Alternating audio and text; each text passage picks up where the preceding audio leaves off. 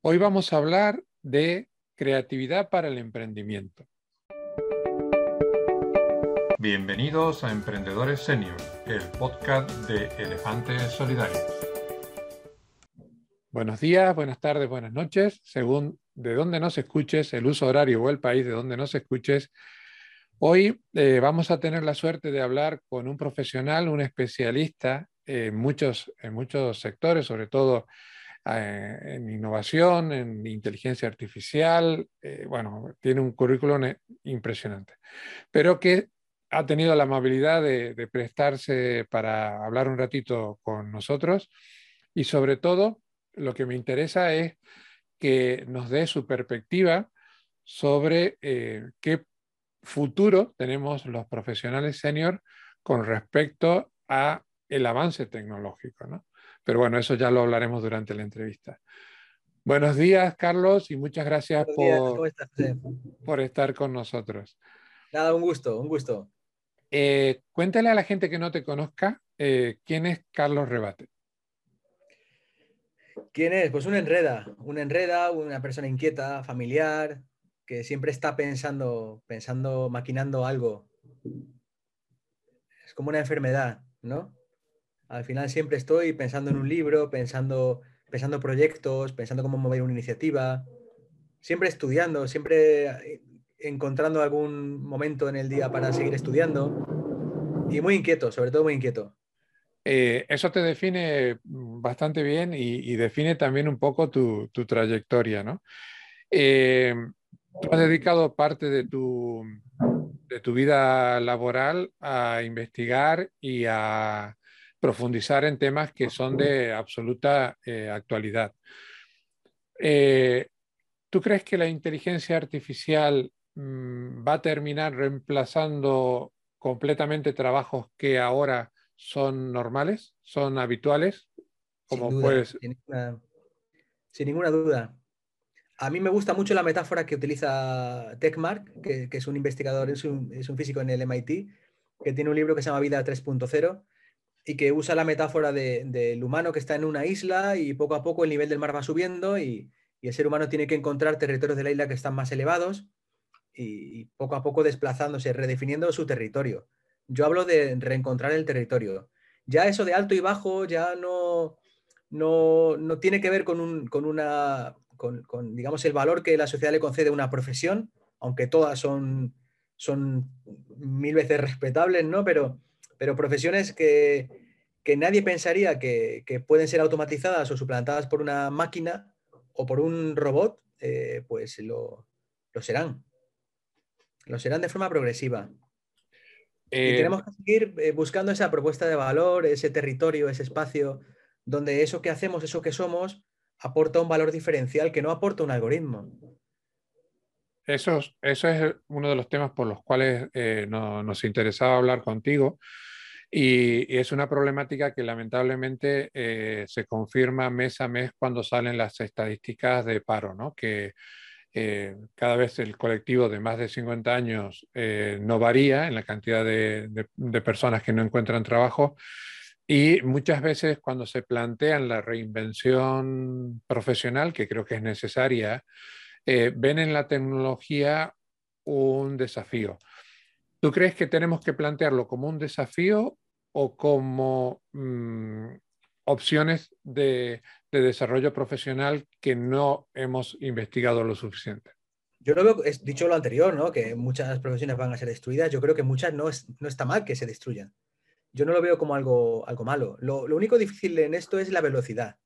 La velocidad que se ha acelerado es, es lo que sí que puede provocar que algunas personas se queden descolgadas de esa, de, ese, de, esa velocidad, de ese avance tan, tan vertiginoso que, que provoca la tecnología. No solamente la tecnología, ¿eh? la tecnología es la base que te provoca la aceleración, pero todo lo, que está encima, toda la sociedad, los modelos de negocio, todo eh, se ve acelerado por esa, por esa velocidad. Incluso la conectividad, el estar conectados, 8.000 millones de personas, cuatro veces más que a principios del siglo XX, ¿no? Todos conectados, todos colaborando, todos creando cosas encima de lo que crean otros. Se ha visto con las vacunas y con tantas otras cosas. Que esa capacidad de crear se multiplica esa capacidad de aprender se multiplica, el crecimiento exponencial de la tecnología nos da esa aceleración y es fácil caerte de esa nave espacial que va tan rápido. Entonces, antes tenías una ventana de, digamos, de, oportunidad o de atención más larga, te podías despistar un rato, unos años, pero no te quedabas eh, fuera del vagón de cola. Ahora tienes que estar permanentemente acelerando. Eh, ¿tú ¿Nos han enseñado a, ir a esa velocidad? Sí, no, no. Eh, yo soy mayor que tú y venimos de, de ser una, considero que somos una generación bisagra, que venimos de habernos formado en nuestra primera etapa profesional y laboral eh, con, medios analógicos y ahora todo es digital. Entonces hay que saber adaptarse. Y con respecto a eso, eh, tú como experto en inteligencia artificial, eh, ¿qué elementos de la inteligencia artificial podemos utilizar o nos podemos aprovechar de ella cuando planteamos un emprendimiento? Bueno, todavía la inteligencia artificial trabaja en, sectores muy estrechos, hace cosas muy estrechas. Eh, estamos, estamos en un mundo de inteligencias artificiales débiles. La, inteligencia artificial fuerte, la de propósito general, del nivel humano, todavía está, la de la ciencia ficción, todavía está a unas cuantas décadas de distancia. en esas inteligencias artificiales estrechas, yo creo que depende del modelo del negocio eh, a que nos dediquemos pero nos puede servir para clusterizar, segmentar clientes, para ver cómo se comporta una propuesta de valor. Si los negocios tienen que ver con alguna, para hacer analítica de datos, para hacer previsiones sobre los datos, para estimar curvas, en el ámbito en el que estoy, en el ámbito de la seguridad, para hacer predictivos, para eh, hacer modelos causales que te prevean detectar un incidente antes de que ocurra, ¿no? Eh, eh, depende de, mucho del sector. Si tratas con en el ámbito sanitario, en el ámbito médico, asistencial, pues para prever pues, curvas de, posible afluencia a un centro de salud, tratar modelos de imagen en, radiología, por ejemplo, ¿no? Eh, detectar determinados tipos de cáncer. Hay segmentos donde, donde el recorrido en las últimas, en la última década o en los últimos 7, 8 años ha sido muy rápido. En el lenguaje, eh, sobre todo en, la imagen eh, y en los juegos sobre todo. Y luego, además de eso, todo el mundo, análisis de datos, todo el mundo que nos hemos hecho todos científicos de datos con la pandemia, ¿no? Que nunca habíamos manejado eh, curvas exponenciales hasta que estamos todo el rato viendo datos y viendo curvas. Pero el mundo es exponencial. Eh, lo que nos ha traído la pandemia y las curvas es a interpretar de, que veníamos de un modelo lineal a ver que hay otras cosas que se comportan de forma exponencial. Y hay muchas exponenciales en, nuestro día a día. Pero además eh, somos víctimas del algoritmo, ¿no? Tú lo dices en alguna de tus charlas, eh, somos víctimas del algoritmo para bien o para mal, porque si, usas el algoritmo en redes sociales para, para orientar tu publicidad a un público objetivo cada vez más mm, detallado, pero eh, muchas veces eh, la información que te llega, y, ahí están los fenómenos de las campañas electorales, eh, no siempre es la que tú crees que es la que, te tiene que llegar, ¿no? Sí, se pueden generar efectos perversos. porque al final, ¿cuál es el propósito? ¿Cuál es la misión? ¿Qué persigue una? ¿Cuál es el objetivo de una red? Pues ya está lejos de conectar a personas depende de la red, ¿no? Pero en general quieren que estemos. el, objetivo es de permanencia. Quieren que estemos ahí, conectados en la línea de tiempo el mayor tiempo posible. Y para hacer eso, pues, por un lado, eh, yo creo que hay un, uso sano y un uso insano de, las redes. Hay un montón de elementos de distracción, de pérdida de foco. Nos cuesta mucho mantener la atención. La atención es es la sangre de unicornio, ahora, ¿no? Dos minutos es una eternidad, ahora de atención, y eso lo provoca mucho todos los mecanismos de, que nos distorsionan y nos despistan las redes. Yo soy muy activo en redes, pero trato de, utilizarlas con sentido común. Y sé, y sé que el algoritmo a veces puede provocar que algo te moleste porque la red quiere que te moleste porque quiere tenerte, quiere tenerte debatiendo, quiere tenerte confrontando, quiere decirte, mira lo que ha publicado este, a ver si estás de acuerdo o estás en desacuerdo, ¿no? Entonces ahí se pueden generar efectos un poco tóxicos. Sí, y además el otro efecto tóxico es que si te rodeas de gente que siempre emite opiniones favorables a, lo que tú consideras polariza. Al, final nunca te vas a enterar de lo que hay del otro lado de la orilla, ¿no? De la otra orilla del río. Exactamente, polariza. Polariza a veces. Por eso, me, aunque la radio también puede tener ese, uso, ¿no? Pero en un mundo de, donde estamos en algoritmos, estamos en los algoritmos de Amazon que nos dice, este libro, Carlos, te puede gustar, o esta canción te puede gustar, eh, Prime o Spotify, ¿no? O esta serie de Netflix te puede gustar, o de HBO o de, Amazon Prime estamos en un mundo en el que eh, poco a poco se nos, se nos pone un punto en un clúster y ya se, en base a personas que se parecen, pues se nos dicen cosas que nos deberían gustar. A veces te apetece salirte de ahí. Es decir, quiero escapar y que me recomienden algo que a lo mejor me gusta también. Y por eso a veces la radio, mecanismos que son más analógicos en el sentido de no saben, están en broadcasting, no saben quién les escucha. ¿No? Entonces de pronto pones Radio 3 y oye, pues eh, eh, que me pasó hace un año, ¿no? De pronto estás en un mundo de la música diferente al de la música que venías escuchando. Absolutamente. Como si hubiera una nueva música. Absolutamente. Como si la música que tú escucharas antes era la música del universo, toda la que existía, y de pronto entras en un espacio donde, oye, ¿y esta música por qué no la escuchaba? Sí, sí, sí. No, algo parecido provoca el estar subido en algoritmos. Y hay gente que, profesionales que, nos han contado en esta serie de entrevistas que llegan a crear perfiles en las redes sociales, eh, evidentemente no con su nombre, eh, donde eh, engañan al algoritmo dándole like a cosas con las cuales están completamente en contra, pero para saber qué es lo que se publica del otro lado, ¿no? Sí, porque el conocimiento que, puede generar de nosotros una red y ahora que vamos hacia un mundo mucho más eh, inmersivo, metaversico, ¿no? que ya todo el mundo está hablando de metaverso ahora, o de las formas de metaverso, van, van, a ser espacios que van a generar un montón de conocimiento de nosotros mismos que ni siquiera nosotros somos autoconscientes de ello. y nos van a perfilar muy bien. Y eso pues, es bueno para algunas cosas y malo para otras. Y hay que ser capaz de, de que sea lo bueno y no sea lo malo. Eh, eso me lleva, porque tenemos poco tiempo y me gustaría hablar de, muchas cosas de las cuales tú hablas con, mucho conocimiento, eso me lleva a, otro tema que tú también eres eh, eh, habitual, que es hablar desde y del corazón. ¿Qué tiene que ver el corazón con el emprendimiento desde tu punto de vista? ¿Qué relación hay entre el corazón y el emprendimiento? El corazón es la fuerza, el corazón es el coraje.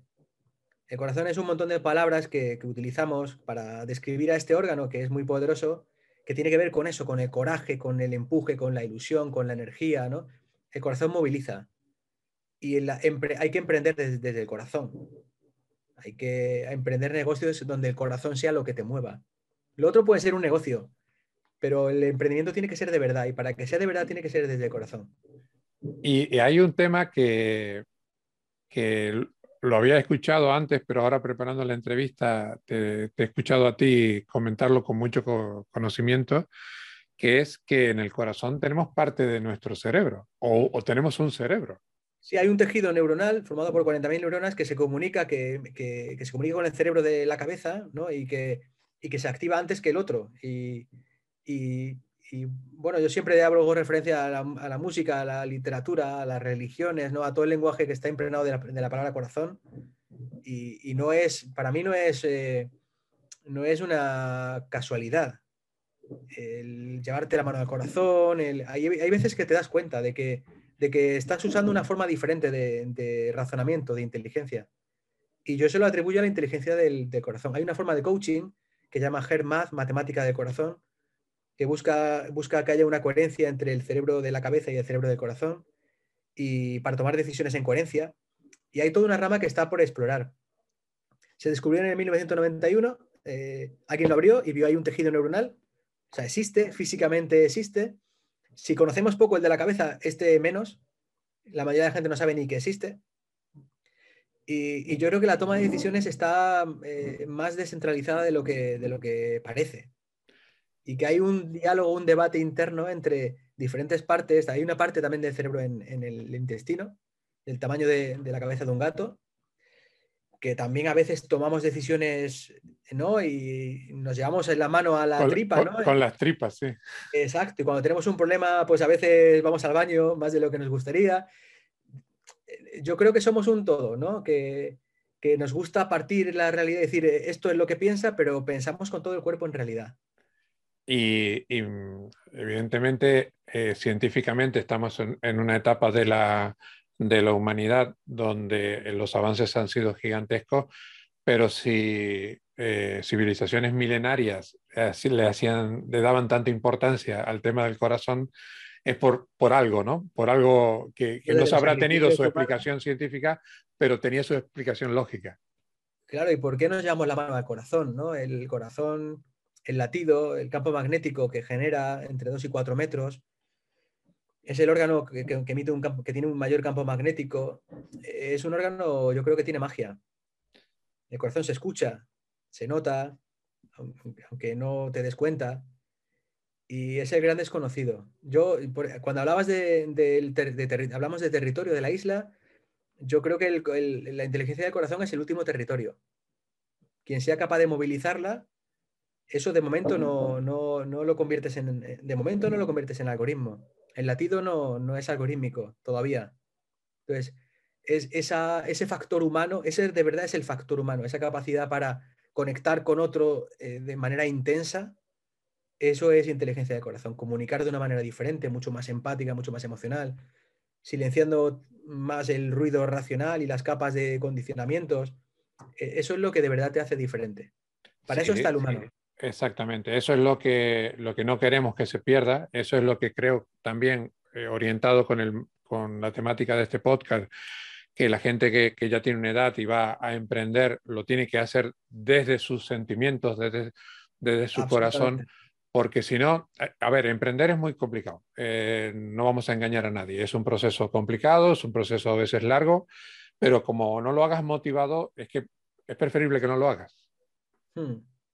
Sí, yo creo que el, profesional senior tiene que estar, eh, si la vida le ha ido normal y ya tiene más o menos recursos para, para tener un techo ¿no? y tener a su familia con ciertas garantías, tiene que vivir ya para, para, para cumplir su misión.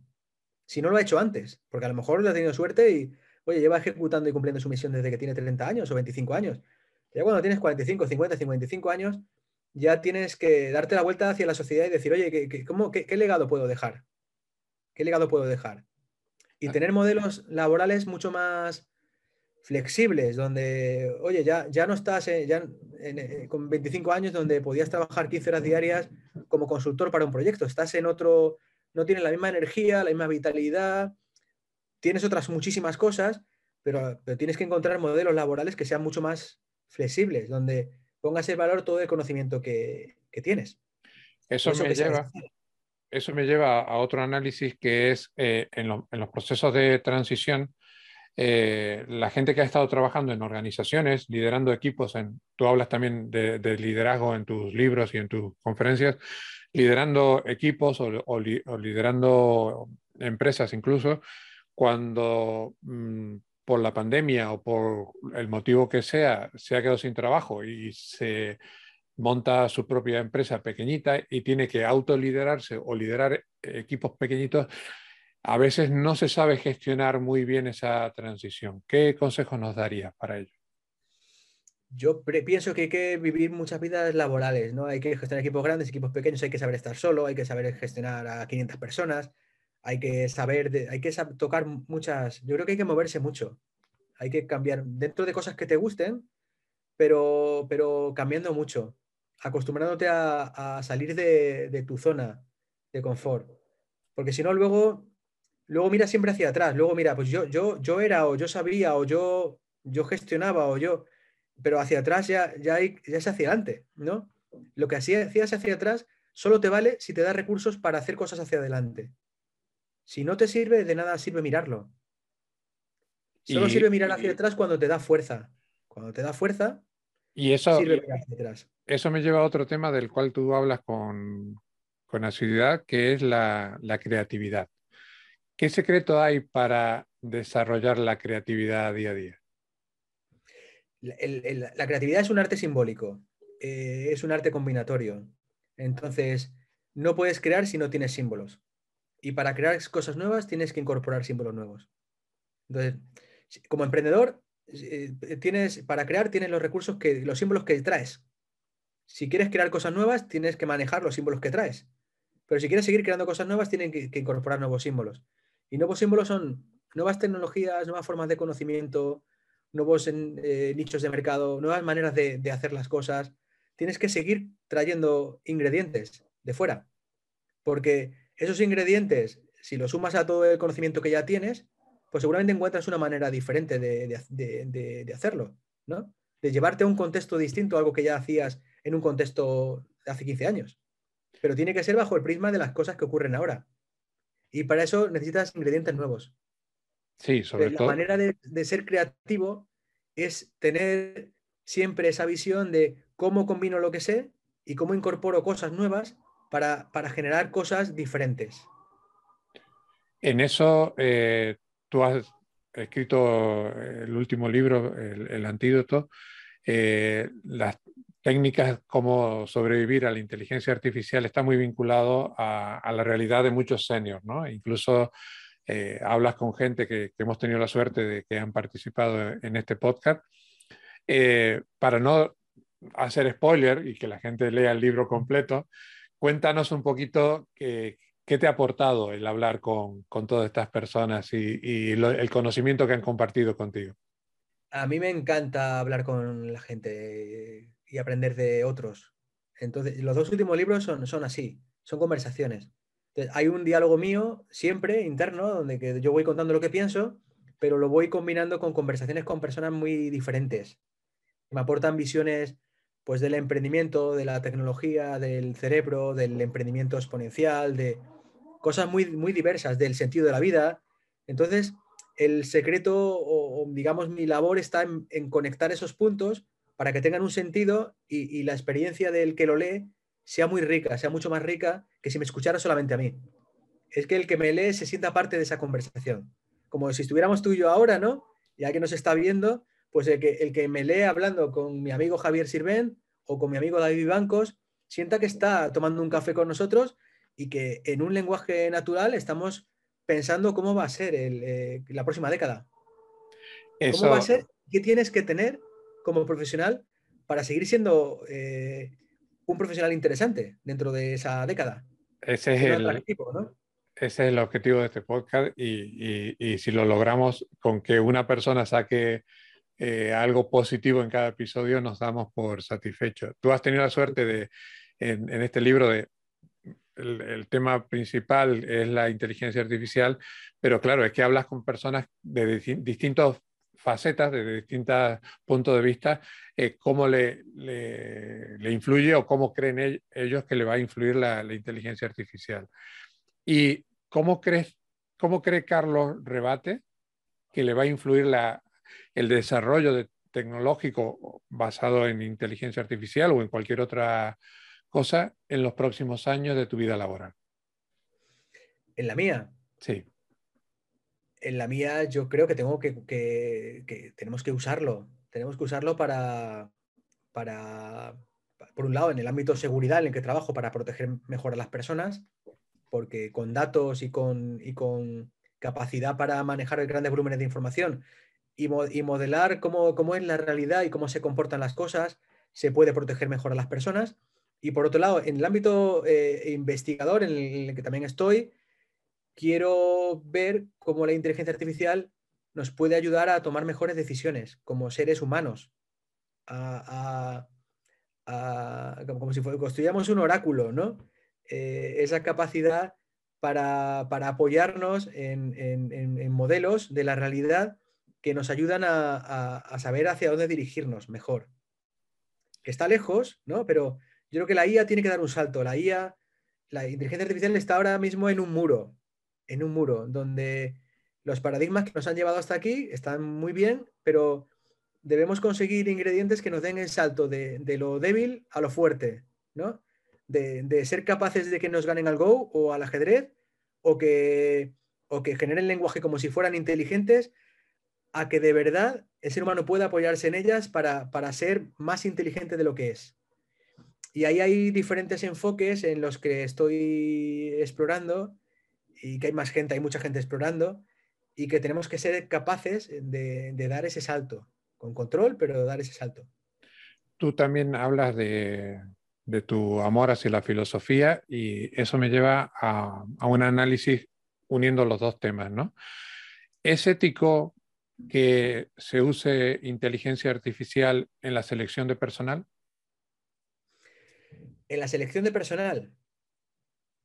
Bueno, podría, podría serlo. Yo no, yo no lo haría. Se puede, se puede utilizar. Te, te oriento un poco por dónde va la pregunta. Es decir, eh, nos plantean muchas personas que se sienten discriminadas por, en las búsquedas de trabajo simplemente por la edad.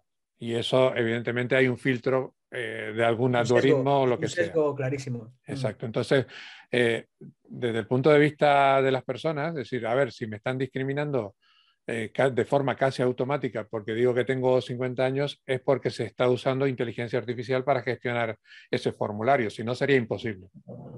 Hay una corriente de currículum anónimo que, que, yo creo que es muy sana, por un lado, y luego sí que, sí que las propias plataformas ya no, nos segmentan en base a, a un montón de, de parámetros.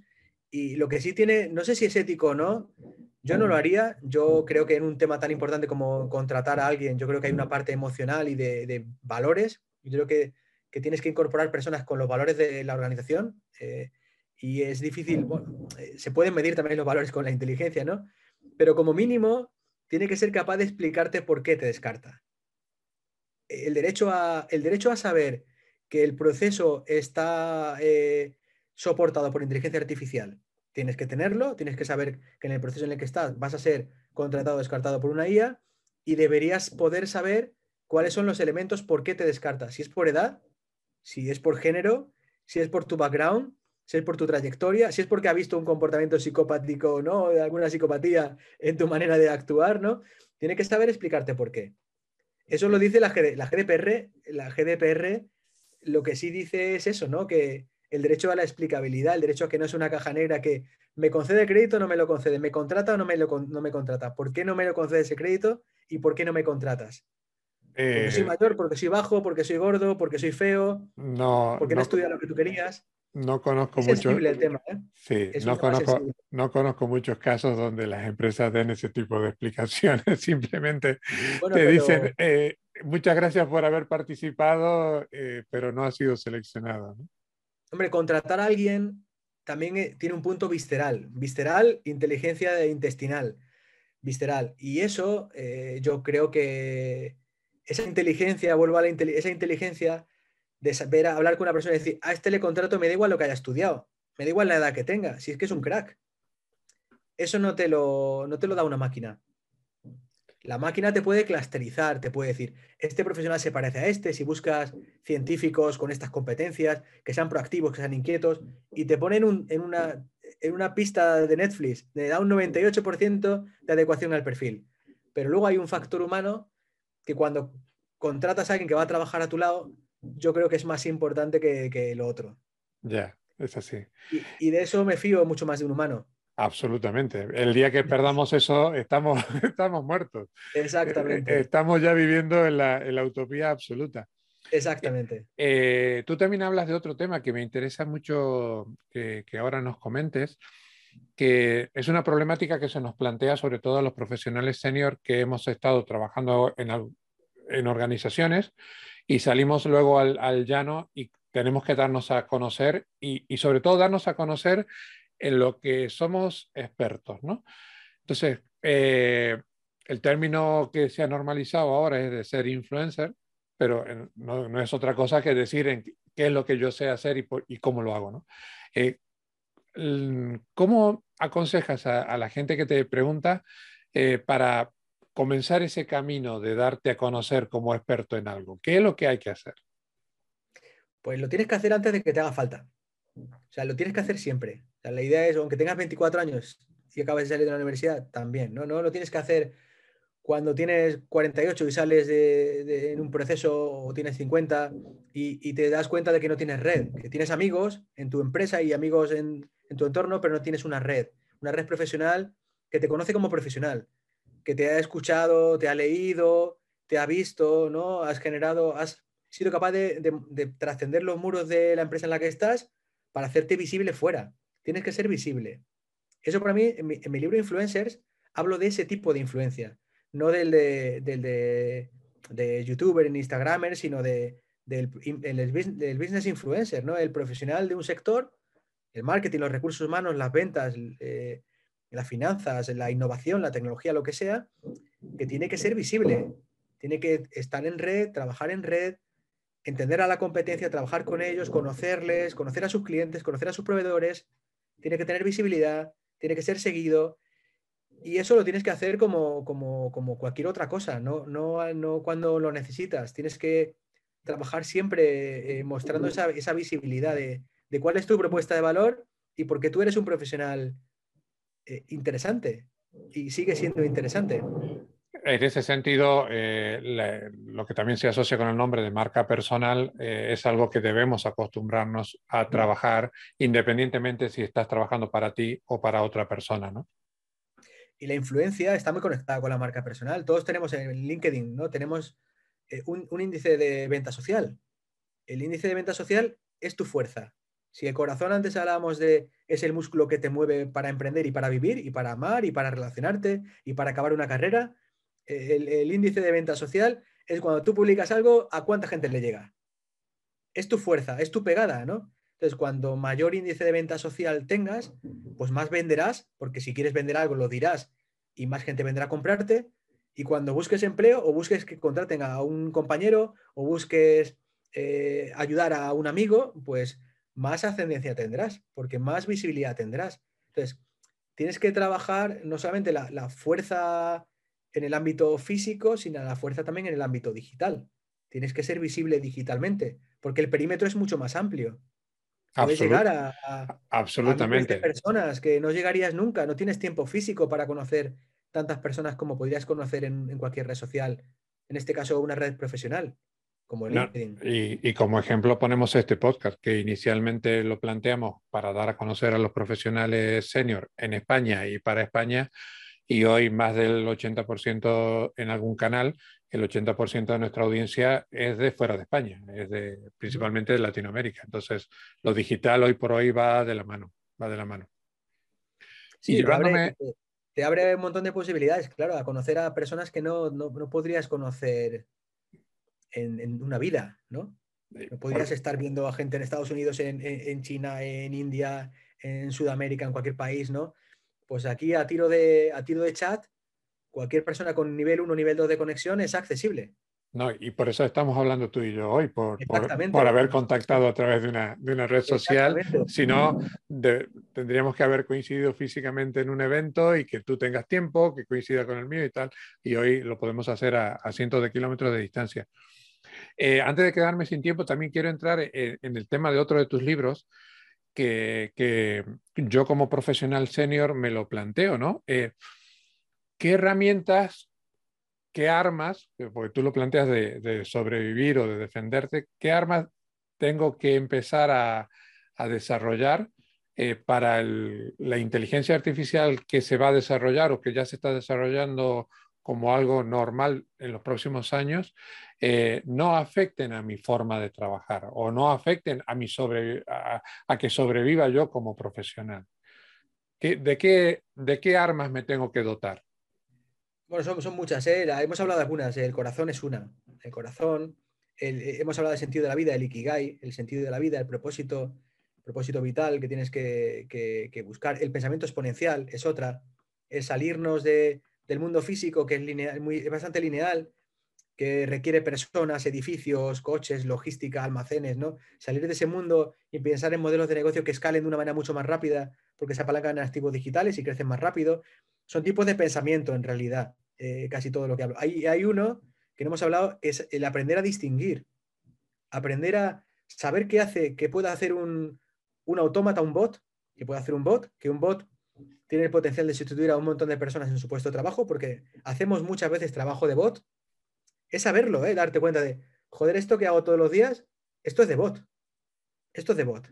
Entonces, ¿cuándo lo va a hacer un bot? Cuando a alguien se le ocurra. eh, analizar el proceso y decir que me compensa cambiar a Carlos por un bot. ¿Qué me cuesta Carlos? ¿Qué me cuesta un bot?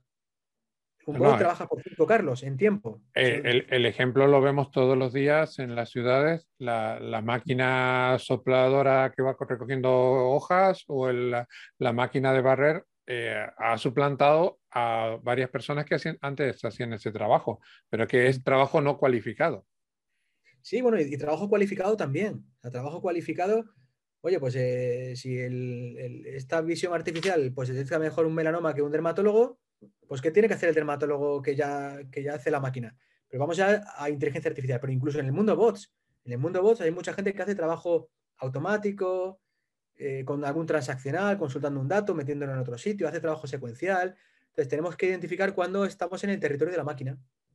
Saberlo, saberlo y empezar a, moverte a un territorio más humano, donde hagas algo que una máquina no puede hacer, al menos ahora. Entonces, en el mundo de la industria sí que hemos visto la implantación de las máquinas, como me decías, ¿no? Pues había trabajos manuales, que oye, que si nos podemos quitar trabajo, si vamos a una sociedad que genera más riqueza con menos empleo, pues, eh, pues, pues puede ser una noticia buena o mala. Lo llaman el gran desacoplamiento, ¿no? Más productividad, más Producto Interior Bruto con menos fuerza laboral. Es bueno y es malo. Es malo porque destruye empleo y es bueno porque genera, riqueza, que la podría distribuir. O sea, esto podría llevarnos a un modelo social diferente. Que insisto en que nunca se nos da bien encontrar esos modelos sociales, pero potencialmente se podría. Oye, si hay algo que a ti y a mí nos quita la mitad del trabajo, y lo hace y genera esa riqueza que generamos nosotros, eso se podría repartir. No, no, y, la pandemia creo que ha puesto en evidencia muchas cosas de, las que estamos hablando, ¿no? Totalmente, totalmente. Entonces, oye, a lo mejor el modelo, la pandemia, fíjate, ahí, eh, eh, digamos que había un sistema viejo y se ha, abierto el horizonte a un sistema nuevo y yo creo que el sistema viejo se está defendiendo. Eh, se está defendiendo. La pandemia podía habernos servido, y creo que no nos va a servir, a un modelo de descentralización, de vuelta a, la naturaleza, de, mayor conciliación de la vida laboral y la vida familiar, y el ocio, el tiempo libre, el aprendizaje, ¿no? De trabajar con otros países con mayor naturalidad, de modelos laborales más flexibles. Yo creo que había muchas vías que lo malo de la pandemia y la pesadilla de estos dos últimos años podía haber hecho que, oye, hubiéramos encontrado un mejor horizonte. Pero me temo que no, que vamos a pendular hacia el mundo anterior, ¿no? Entonces eh, ahí tengo ahí una. eso me provoca a mí, eso me provoca a mí otra reflexión y te doy vuelta la, la, pregunta. ¿Qué conductas crees que, que, hemos sido, que hemos normalizado en estos dos años de pandemia? ¿Qué conductas crees que han llegado para quedarse? bueno, hay, hay, hay esto que estamos haciendo ahora, eh, o sea, cuando hay muchas reuniones que son, eran, eran absolutamente prescindibles. Entonces, ahora en un formato digital donde hay días que vas a la oficina y días que estás en casa, te puedes generar un, tiempo de back office donde, oye, pues metes reuniones más rápidas, pues si vendes, pues hace más prospección, donde a lo mejor pues te ahorras desplazamientos que no te llevan a ningún lado, ¿no?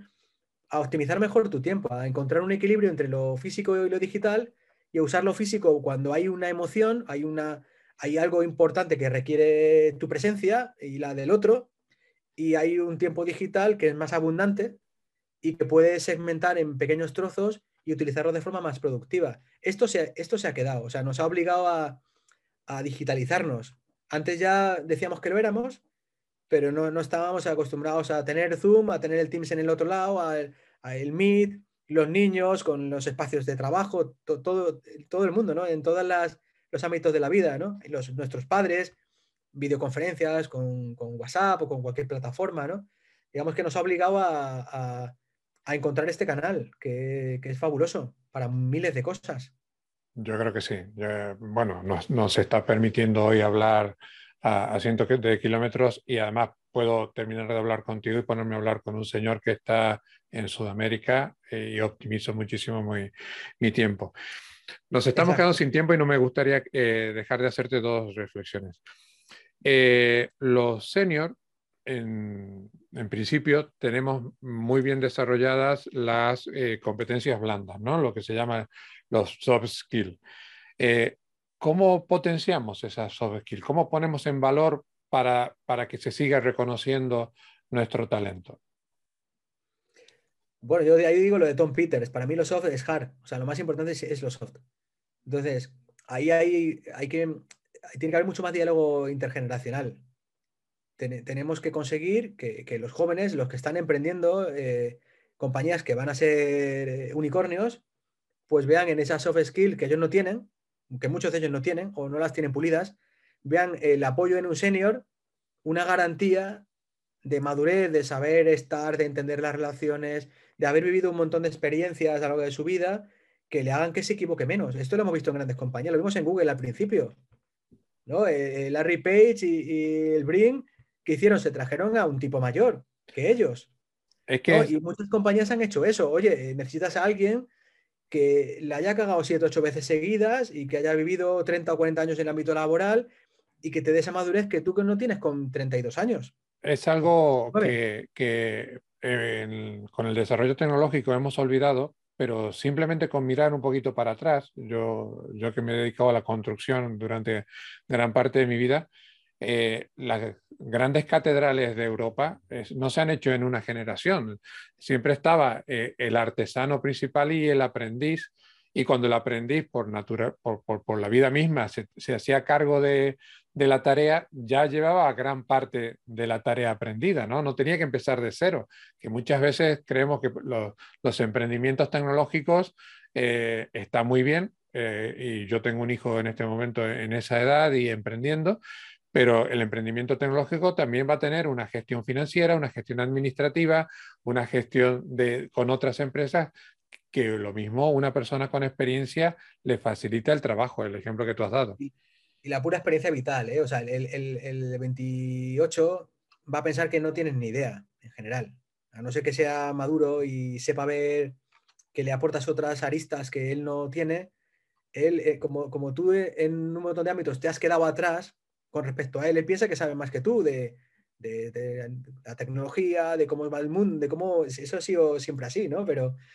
pero hay algunos que sí que, cada vez tenemos que conseguir que, se den cuenta de qué le aporta un profesional senior a un proyecto, a la ejecución, por experiencia vital, por gestión de la relación de personas. Yo lo veo ¿eh? en, algunos, en algunos ejemplos que tengo que cerca y cuando he hecho dinámicas con ellos, eh, que me gusta mucho hacer dinámicas con Lego, ves, ves qué rol aporta al senior y qué rol aporta el joven, clarísimamente, clarísimamente. Y ves esa complementariedad y el valor de esa, de, esa mezcla.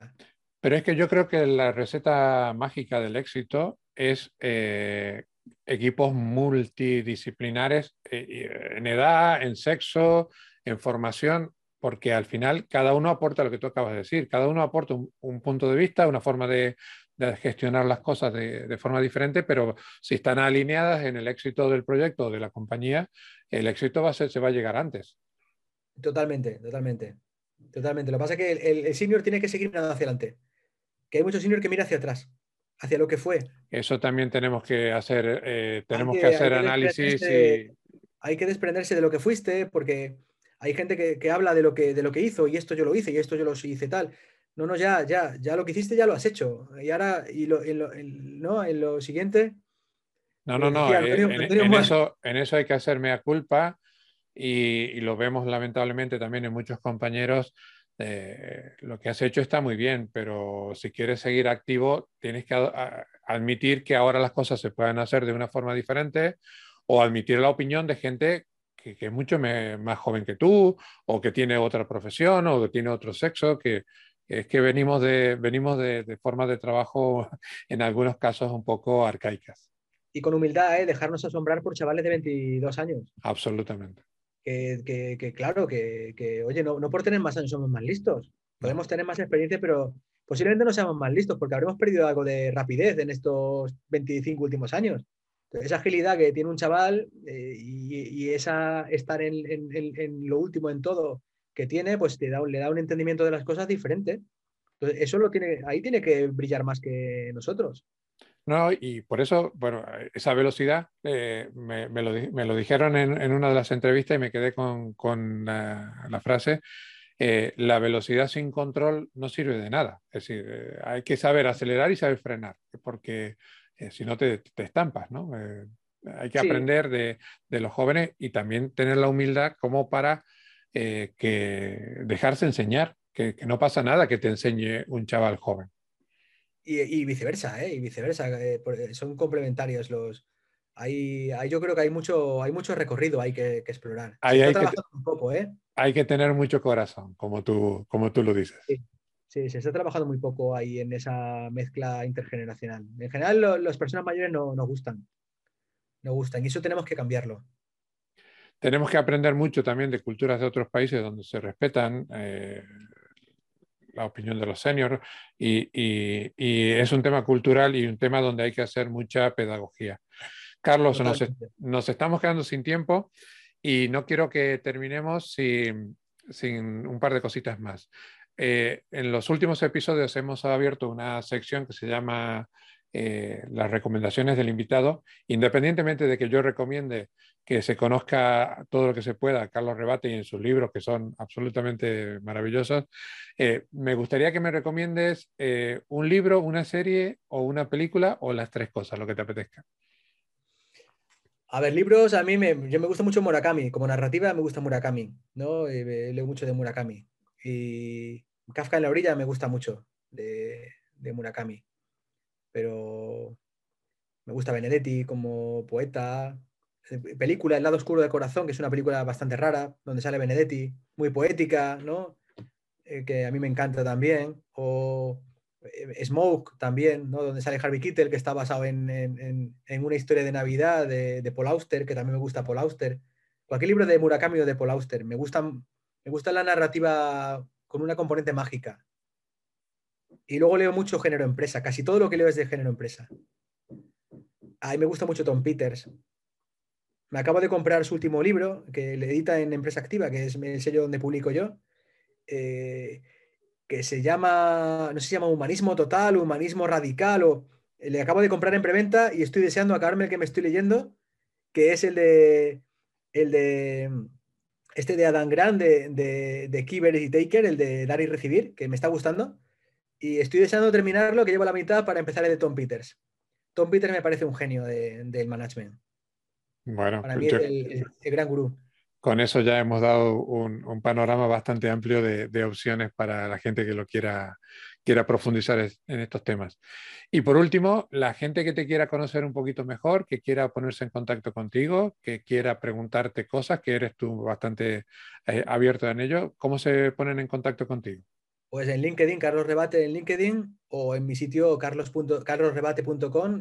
Ahí tengo todas mis redes sociales y conferencias y libros y ahí es como mi casa digital, pero en LinkedIn estoy abierto y siempre trato de responder a todo el mundo que, me escribe. Me gusta estar en conversación con, la gente. Doy fe de ello porque además es de las personas que contesta muy rápido y, ha buscado un hueco en su agenda para que podamos hablar hoy de, de todos estos temas. Se me ha hecho corto, eh, porque nos hemos comprometido un tiempo y creo que ya lo hemos superado con creces. Carlos, ha sido un placer y si te parece, porque estoy seguro de que vas a escribir algún otro libro o lo tendrás ya en mente, eh, me gustaría emplazarme contigo en un futuro y volver a tomarnos este café. E, este café virtual porque para mí ha sido muy instructivo y creo que para la gente que nos escucha también. Así que muchísimas gracias por tu tiempo, muchas gracias por, por compartir con nosotros tu conocimiento y si te parece, nos veremos en un próximo o nos escucharemos en un próximo episodio. Segurísimo. Un abrazo enorme. Muchas gracias. Querido oyente, nos gustaría saber tu opinión sobre los temas tratados en nuestro podcast. Y también te pedimos de que te suscribas al canal en donde nos escuchas, que nos des la máxima puntuación para que de esa forma crezcamos en relevancia y más gente sepa de nuestro podcast Emprendedores Senior. Mil gracias y te esperamos en el próximo episodio.